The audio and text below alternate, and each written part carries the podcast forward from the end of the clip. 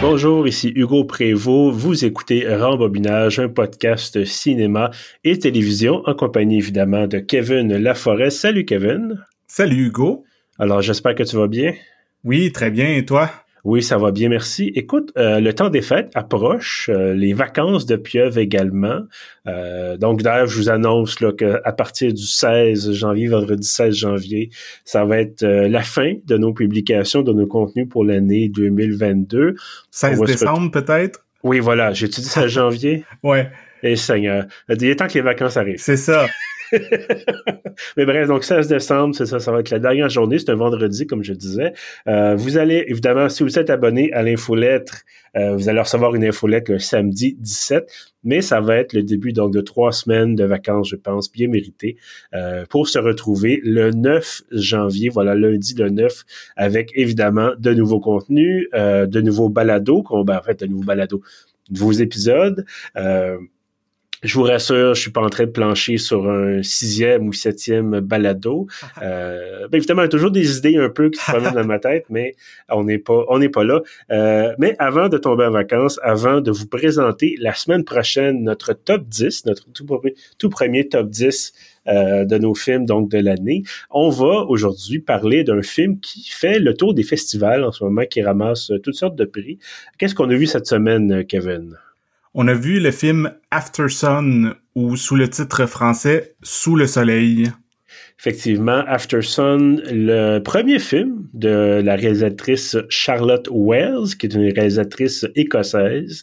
Euh, donc voilà, qui a remporté, comme je disais, toutes sortes de prix, qui est à la Cannes, je pense. Euh, oui, je pense qu'à Cannes, il était dans la semaine de la critique, si je me trompe pas.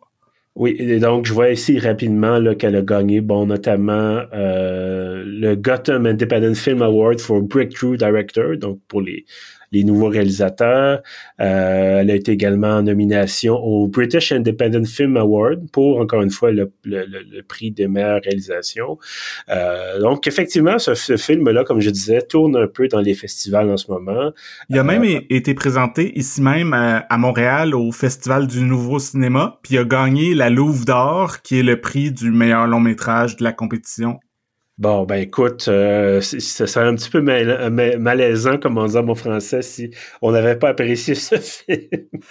euh, ben écoute, donc c'est ça, c'est le film qu'on a vu, évidemment. C'est le film dont on va parler aujourd'hui pour ce 73e épisode. Dis-moi, est-ce que tu as aimé After Sun?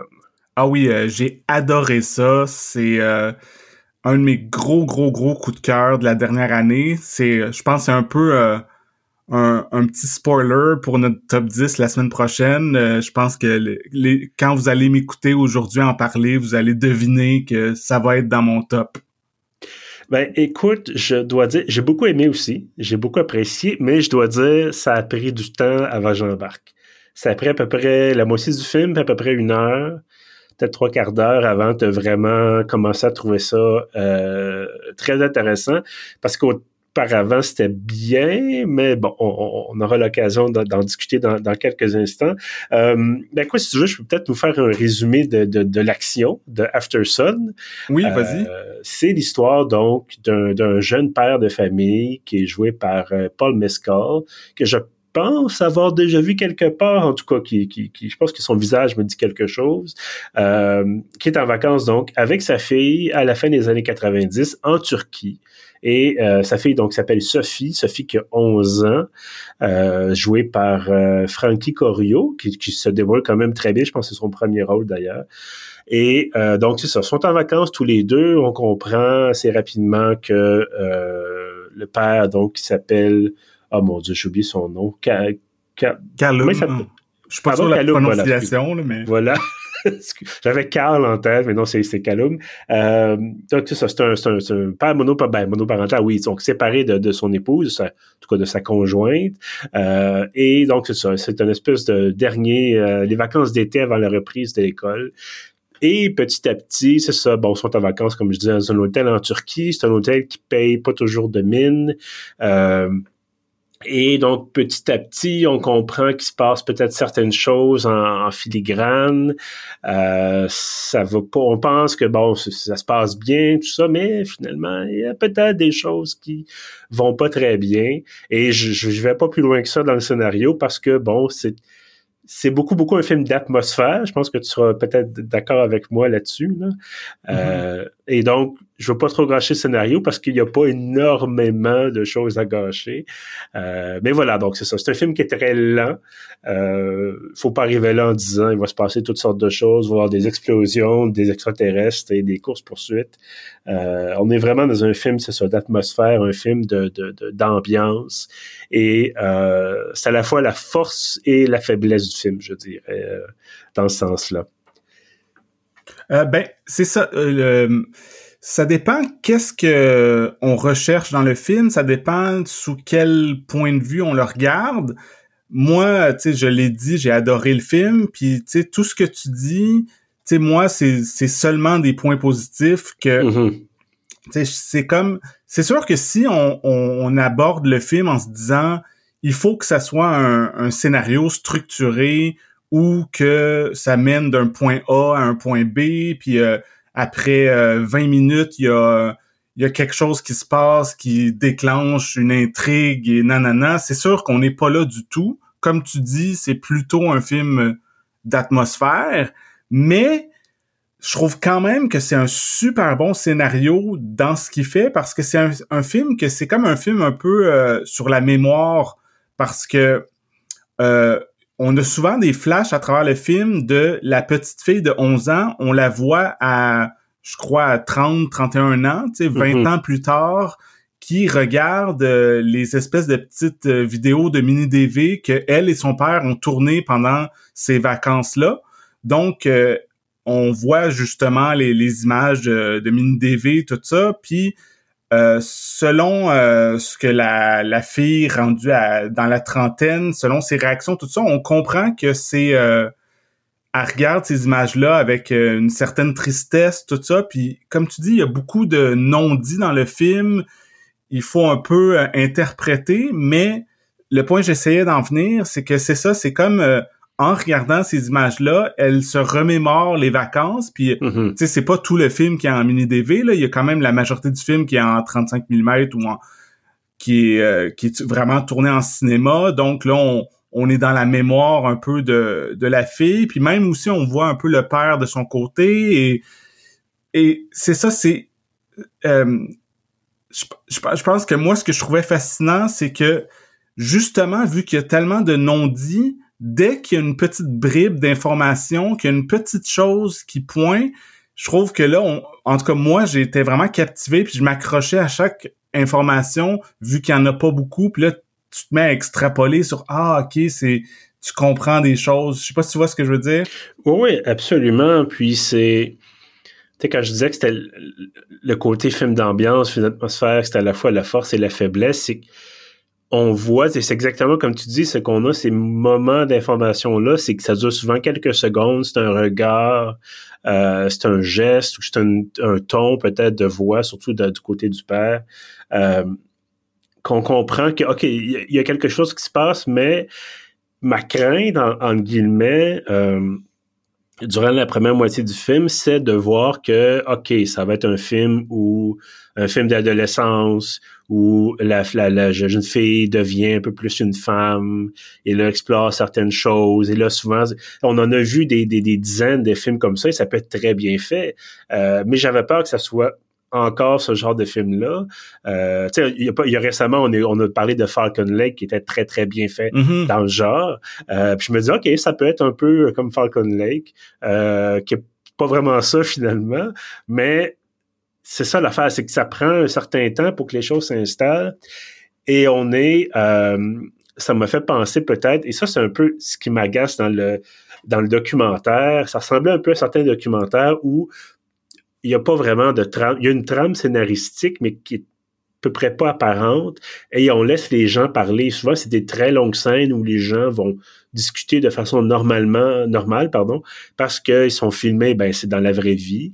Et là, éventuellement on comprend que, OK, il s'est passé telle chose, ça amenait à telle autre chose, mais le rythme est tellement lent que j'ai pas besoin de voir 30 minutes de jasette au, au, déjeuner le matin, euh, filmer caméra à l'épaule. euh, pour que comprendre qu'il y avait deux minutes d'information quelque part là-dedans qu'il fallait que je retienne. Euh, donc, c'était surtout ça ma crainte quand je suis rentré dans ce film-là. Mais finalement, c'est ça, évidemment. Bon, c'est pas un documentaire, c'est un film. Ça ressemble un peu à un documentaire dans le sens que ça aurait pu être avec justement ces, cassettes mini-DV-là, ces enregistrements-là.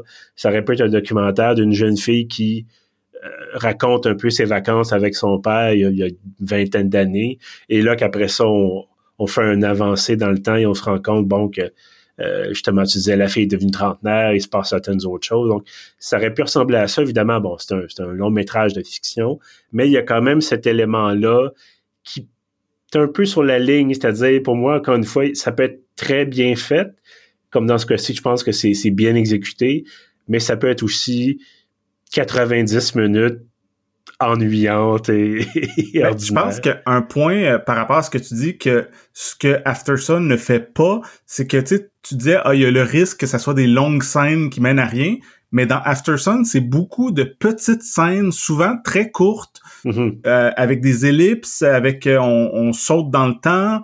On, on, on a des flashs, tu sais, c'est presque impressionniste. On n'est pas souvent dans il y a pas beaucoup de, mettons, une scène, mettons, de, je sais pas, moi, de 10 minutes que c'est juste une chose. Je trouve que, tu sais, moi, je trouve le film, euh, moi, je me suis jamais ennuyé, j'ai jamais trouvé qu'il y avait de temps mort. Je trouvais que ça, c'était vraiment fluide, que tac, tac, tac, tac, on, on passe à travers différentes choses. Tu sais, oui, c'est, c'est non linéaire, c'est comme un peu, euh, on est dans, dans les esprits, puis on voit des souvenirs, puis tu sais, c'est pas euh, structuré, mais ça s'attarde jamais trop à rien. Je trouve qu'il y a comme moi j'ai jamais trouvé qu'il y avait ah ok euh, ça c'est trop long ça ça sert à rien j'ai trouvé que mm-hmm. chaque chose était à sa place ben, je suis assez d'accord effectivement avec toi puis comme je te dis je pense simplement que ça m'a pris euh, du temps vraiment tu sais sur le plan technique c'était très bien mais je pense que ça m'a pris du temps à comprendre que ok c'est là que le film veut s'en aller c'est c'est ça qu'on veut nous expliquer euh, et bon euh, il y a peut-être d'autres facteurs aussi. J'ai une journée assez euh, assez rocambolesque. Donc là, tu t'installes devant quelque chose qui est qui est plus lent, tu dis ah, OK, là c'est c'est ce genre de choses-là. Euh, J'aimerais t'entendre sur le, le, les plans de caméra. Parce que oui, on, est, on a des plans qui sont filmés de façon très, très standard. Mais on a aussi une utilisation du décor comme façon de montrer l'action. Euh, qu'est-ce que tu as, qu'est-ce que as pensé de ça? Ben, visuellement, ce que j'ai le plus remarqué, c'est que, tu sais, euh, ça va au-delà du simple, tu sais, on, tu disais, ah, c'est presque un documentaire, mais parfois, oui, mais souvent, il y a quand même des idées de visuelles qui sont vraiment intéressantes, comme, euh, tu sais, on, on, tourne un peu autour, puis on, le personnage du père qui a quand même quelque chose qui a une mélancolie en lui, qui est comme mm-hmm. mystérieux, qu'on sent qui est un peu perdu, mais dans la façon qui est présenté dans le film, tu sais, parfois il est comme de dos, parfois il est dans l'ombre, parfois on voit seulement son reflet, ou parfois il est carrément hors champ, ou tu sais, je trouve qu'il y a la façon que le film est réalisé joue pour justement le rendre euh, un peu euh, difficile à saisir, autant qu'il est difficile à saisir dans le récit narrativement, visuellement aussi, des fois, on dirait que c'est comme si euh, qu'il voulait pas être à l'écran. Tu sais, souvent, il on voit juste son reflet, des trucs comme ça. Mm-hmm. Ça, je trouve ça super intéressant. Tu sais, comme euh, comme idée de mise en scène. Oui, absolument. Puis moi, j'ai souvenir d'une scène où, bon, ils sont dans leur chambre d'hôtel et euh, Sophie utilisait la, caméra, euh, le petit, le petit caméscope du père pour pour filmer ce, ce, dernier. Puis le père, ça ne pas trop. Puis euh, il dit bon, ben tu sais, peux-tu arrêter tout ça euh, Et éventuellement, bon, il prend la caméra puis il l'éteint.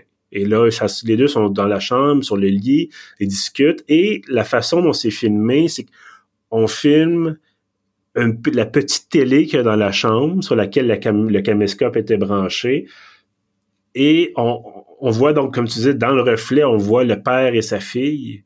Euh, mais on n'est pas, on aurait pu avoir un plan plus standard où la caméra est sur un trépied ou quoi que ce soit, puis là, on, filme le, père et sa fille qui sont dans la chambre, puis ça répète très bien quand même.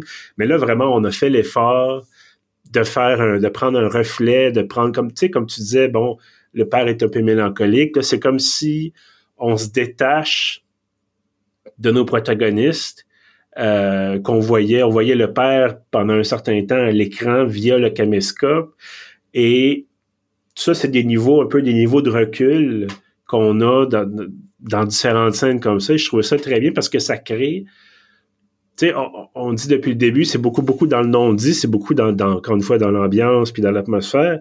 Euh, on crée cette ambiance-là avec des éléments de tournage, des éléments de décor. Euh, il n'y a pas beaucoup de musique. Je pense pas souvenir d'avoir entendu euh, beaucoup de musique dans ce film-là. Il n'y a pas vraiment de, de, musique de film. Il y a beaucoup de mhm. chansons qu'on entend comme quand une radio joue, des trucs comme ça. Là. Oui. Mais c'est ça, donc avec ces éléments-là, on, on, se coupe un peu. Donc, ce qui nous reste, c'est ça, c'est d'espèces de, de trucs, entre guillemets, pour nous montrer des choses que, tu sais, un film, bon, euh, c'est très, très cliché, mais je, je, repense à un exemple extrême qui est à l'autre bout complètement du spectre. Euh, la revanche des sites de George Lucas, où le fonctionnement, c'était les personnages marchent quelques pas, s'arrêtent, font de l'exposition, recommence à marcher quelques pas, s'arrête, font de l'exposition, euh, filmé en plan intégral, en plan de, en pied ou en plan américain. Euh, ça fonctionne, mais c'est extrêmement basique. Euh, là, vraiment, on a une qualité, je pense, euh, d'aller chercher, le, je veux pas dire l'extraordinaire dans l'ordinaire, parce que bon, c'est peut-être pas tout à fait extraordinaire, là, euh, mais d'aller chercher le, le, le, le différent peut-être dans l'ordinaire. Je sais pas si tu vois ce que je veux dire. Oui, oui, c'est ça. Il y a... Moi, je dirais qu'on va chercher beaucoup euh, l'humanité, qu'on va chercher mhm. euh, la tendresse. Il y a beaucoup de tendresse dans le film. C'est, euh, on voit que le, le, père et sa fille s'aiment beaucoup, sont souvent proches l'un de l'autre, puis tout ça. C'est vraiment, il y a, on est dans un peu dans leur intimité. Puis, puis je reviens vraiment à tout l'aspect mélancolie. Je trouve qu'il est vraiment fort dans le film. Et plus que le film avance, plus que, en tout cas, moi, je trouvais que plus ça allait, plus que c'était évident. Puis bon, chaque personne pourra interpréter le film euh, comme la, chaque personne le veut, mais pour moi, c'est clairement un film euh, sur la dépression. C'est vraiment cet homme-là va vraiment pas bien. Il a mm-hmm. un mal de vivre et, tu sais, vu qu'il est avec sa fille en vacances, tu sais, souvent, il, il va quand même faire semblant que ça va bien, ils vont ils font des blagues, ils ont du plaisir, euh, tout a l'air d'aller quand même bien, mais dès qu'il est seul à l'écran, dès que mettons sa fille elle va jouer avec d'autres jeunes ou tout ça, puis que lui il se retrouve seul, là c'est là que c'est c'est super évident qu'il va pas bien puis que parfois il pleure carrément tout ça puis puis euh, d'ailleurs faut que je mentionne Paul Mescal moi je trouve que c'est une performance extraordinaire ça fait quelques prix qui gagnent, je crois, euh, que tu mentionnais comme acteur, euh, ou, euh, ou du moins qui est en nomination, puis c'est vraiment mérité. Oui, tout à fait. Puis comme je te dis, son visage me dit quelque chose. Je sais pas dans, si je l'ai vu dans quelque ailleurs ou c'est simplement mon cerveau qui machine des trucs.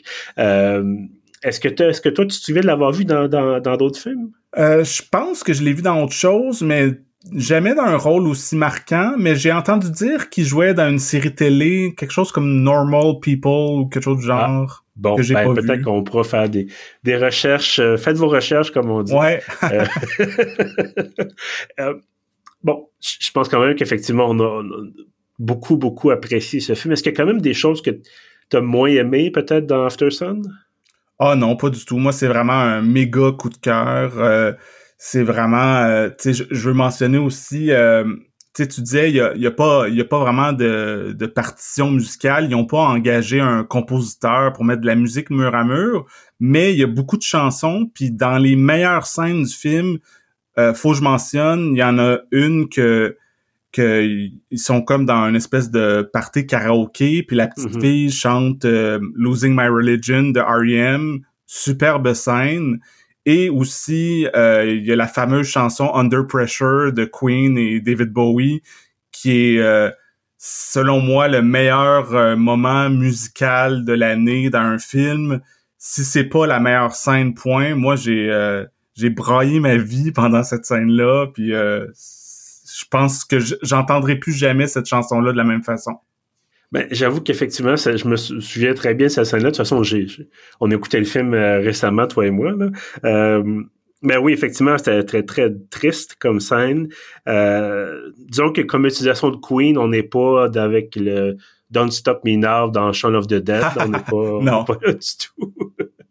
mais oui. Euh, ben écoute, moi je pense que j'ai déjà mentionné, euh, c'est pas nécessairement quelque chose de négatif, c'est juste qu'au début, comme je disais, ça prend du temps à partir et euh, c'est très bien comme ça aussi. Puis je pense que c'est intéressant d'avoir euh, des, réalisateurs qui, bon, c'est sûr que c'est pas, pas la première réalisatrice ou le premier réalisateur, bon, en général, là, euh, personne qui tourne des films qui fait un film lent. On s'entend là-dessus. Là. Ça fait à peu près depuis, depuis les débuts du cinéma qu'on a des films qui peuvent être plus lents. Euh, mais tu sais, pour avoir, c'est une anecdote extrêmement personnelle, mais pour avoir écouté certains navets sur Netflix en fin de semaine parce que je voulais me changer les idées, euh, des trucs comme Olympus Has Fallen ou bon, euh, on n'est pas, on est à peu près un, million d'années-lumière de ça en termes de, de d'installation de l'ambiance, un peu d'installation Dans, dans Aftersun, il n'y a pas euh, Mike Banning qui débarque pour euh, arrêter des terroristes. Non, effectivement. Euh, ni Gerard Butler, d'ailleurs. Bref, est-ce que est-ce que c'est lui ou c'est Mike Banning? J'arrive jamais à faire la Mike Banning, c'est le personnage de Gerard Butler dans le dans Ah, voilà. Bon, ben tu vois, tu, connais Je suis un grand fan de, des As Fallen. je me suis pas rendu très loin, je dois avouer. C'était un petit peu... Mais bref. Euh, mais c'est ça, donc il n'y a rien vraiment de négatif. Je pense que. Puis en plus, ça respecte notre règle un peu euh, dite ou non dite du 90 minutes-ish. Euh, je pense que. J'avoue que deux heures et demie comme ça, je pense que ça aurait été long. Non, non, c'est ça, c'est vraiment parfait. Sais, on dit souvent qu'il y a, y a des films trop longs, des films de deux heures et demie, trois heures. Il y en a des tonnes cette année. Là, c'est à peine une heure trente. Puis, euh, comme, en tout cas, moi, selon moi, il y a il n'y a pas une seconde de trop, c'est une mhm. durée parfaite, euh, rien à redire là-dessus. Non, non, absolument. Puis je trouve ça intéressant le choix de euh, la fin des années 90 comme une espèce de période temporelle. Tu sais, c'est avant les avant les téléphones cellulaires, en tout cas largement répandus. Euh, puis ça donne un côté. Euh, tu sais, bon, quand, quand c'est filmé sur caméra mini DV, comme tu disais, la qualité, c'est vraiment, c'est pas une qualité VHS mais en même temps, c'est pas du numérique comme sur un téléphone. Euh, donc, ça donne vraiment une espèce de, de patine un peu aux images qu'on peut voir. Euh, puis d'ailleurs, je trouve que c'est vraiment la façon dont on est, la façon dont les deux sont intégrés, c'est-à-dire les images tournées par caméscope et les images tournées avec une caméra 35 mm. Euh, c'est comme on passe de l'un à l'autre, c'est fluide. Il euh, y a pas de, tu sais, on, on, on, est, on a l'impression d'être avec eux autres en vacances. Je pense que c'est ça le, un des aspects vraiment intéressants du film aussi. Là. Oui, absolument. Euh, ben donc, écoute, forte recommandation, je pense, de, de, notre part à tous les deux pour euh, After Sun, euh, qui est encore à l'affiche, je pense. ben, en fait, il est plus dans les, les, les grandes chaînes. En ce mhm. moment, j'ai fait des... On parlait de faire nos recherches. Selon mes recherches, il y a seulement le cinéma moderne qui le présente de temps en temps. comme la prochaine projection, c'est le samedi 10 décembre en soirée. Il est présenté avec sous-titres français euh, au cinéma moderne à Montréal. Oui, ben c'est ça. En fait, je regarde l'horaire moi aussi, puis il jouait. On, enregistre. Euh, euh, en fait, on enregistre le mardi soir. Moi, je vois, tu vois, qu'il joue jeudi. jeudi à 21h, donc le 8.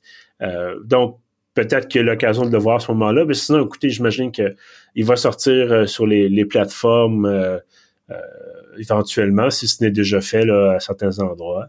Euh, d'ailleurs, ça me fait penser, tu sais, on a eu, euh, on a quand même un, intérêt assez marqué pour les, les films distribués par euh, le studio A24, qui ramasse souvent un paquet de toutes sortes de films qui sortent un peu des, des normes.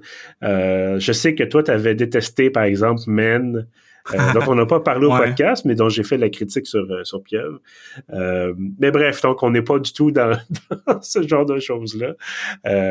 mais c'est ça. Donc, A24, ça, je ne veux pas dire que c'est une belle surprise, parce que ça fait quand même quelques années qu'on suit ce qui, qui, décide de reprendre ou de distribuer. Mais Mais voilà, donc, c'est ça. Euh, After Sun, forte recommandation. Euh, bon, pas un film de Noël, je pense que Mais euh, ça, se passe euh, plutôt l'été. Euh, la, petite fille est sur le point de recommencer l'école. on devine soit en fin août, début septembre. Voilà, absolument. De toute façon, parce que je pense aussi au fait que bon, là, on est au début décembre. La dépression saisonnière, pardon, n'est pas tout à fait terminée, en tout cas dans, mon cas c'est pas, pas nécessairement un film qui va aider votre dépression saisonnière, mais euh, ça reste un très très beau film quand même. Et de toute façon, on le sait, toi et moi, un film de Noël, c'est Die Hard. Il euh, n'y a pas d'autres, euh, pas d'autres options. ben, il y a quand même aussi L'arme fatale et quelques autres. Voilà, mais voilà, Die Hard, un grand classique des fêtes. ben écoute, Kevin, merci d'avoir été avec moi. Merci d'avoir écouté After Sun à ma, ben, en ma compagnie. Chacun de son côté, malheureusement, mais euh, oh, d'en avoir discuté avec moi, voilà, au, podcast. Oui, un, grand plaisir de regarder le film et d'en parler avec toi. Voilà. Euh, comme je disais en début d'épisode, on se retrouve la semaine prochaine. Donc là, cet épisode que vous écoutez en ce moment va sortir mercredi, le 7 décembre. Euh, je ne sais pas encore si ça va être le 14 ou le 16, euh, la semaine prochaine, donc en décembre. C'est notre top 10. Euh, on essaie ça cette année. On a envie de faire ça avec vous. D'ailleurs, il y a eu, récemment, un grand changement du côté du top 100, je pense, d'une publication assez connue sur le cinéma qui a fait réagir bien des gens. donc, on, on s'est dit, on fera pas un top 100 parce qu'on n'en finira plus, mais top 10, donc des films l'année. Et euh, donc voilà, on est en train de préparer ça. Je sais pas si toi, tu es bien avancé dans ta liste. Euh, oui, moi j'ai quand même euh, parce que c'est ça, juste préciser que moi je vais avoir mon top 10, Hugo va avoir son top 10, puis on va on va s'alterner pour essayer de passer de la dixième position à la première et voir est-ce qu'on a des films en commun, est-ce que c'est très différent, ça va être assez intéressant. Puis c'est ça, moi j'ai je te dirais que j'en ai au moins huit films que c'est 100% sûr qui vont être là. Puis je me laisse un petit peu de jeu. Je, fais encore un peu de rattrapage. J'écoute encore des films euh, ces jours-ci. Mhm. Puis on va voir ce que ça donne. Parfait. Ben écoute, moi je suis en train de regarder, j'ai été chercher dans les archives euh, de Pieuvre, donc les films que j'ai vus, parce que généralement, les nouveautés que je regarde, j'en fais une critique, ça tombe bien. Euh, mais c'est ça, on s'est parlé un peu, toi et moi je me suis fait violence. On n'aura pas, je parlerai pas de série télé, c'est vraiment de films seulement. Donc, je ne parlerai pas de Severance ni de Endor. Euh, D'ailleurs, Endor, si ça vous tente d'entendre ma critique en compagnie de Jean-Philippe Guilbeault, c'est le précédent épisode de Rembobinage, donc le numéro 72. Et ça m'amène évidemment à vous dire, si vous voulez rattraper les autres épisodes, y compris, comme je disais, celui sur Endor, mais aussi les, si vous voulez vraiment vous installer pendant les vacances, et vous tapez les, les 80 quelques épisodes en comptant les épisodes euh, d'été. Euh, tout ça, c'est sur pieuf.ca. C'est également sur Apple Podcast, sur Spotify, sur Google Podcast et sur notre hébergeur Balado Québec. Avant de vous laisser, euh, bien sûr, abonnez-vous à la page Facebook du podcast et abonnez-vous aussi, je le mentionnais en début d'épisode, à l'infolettre. Euh, vous avez donc un formulaire à remplir sur le site de Pieuvre. Euh, ça prend quelques secondes et vous avez donc l'ensemble des contenus, y compris, bien sûr, les épisodes de Balado. Sur ça, je vous dis merci et à bientôt.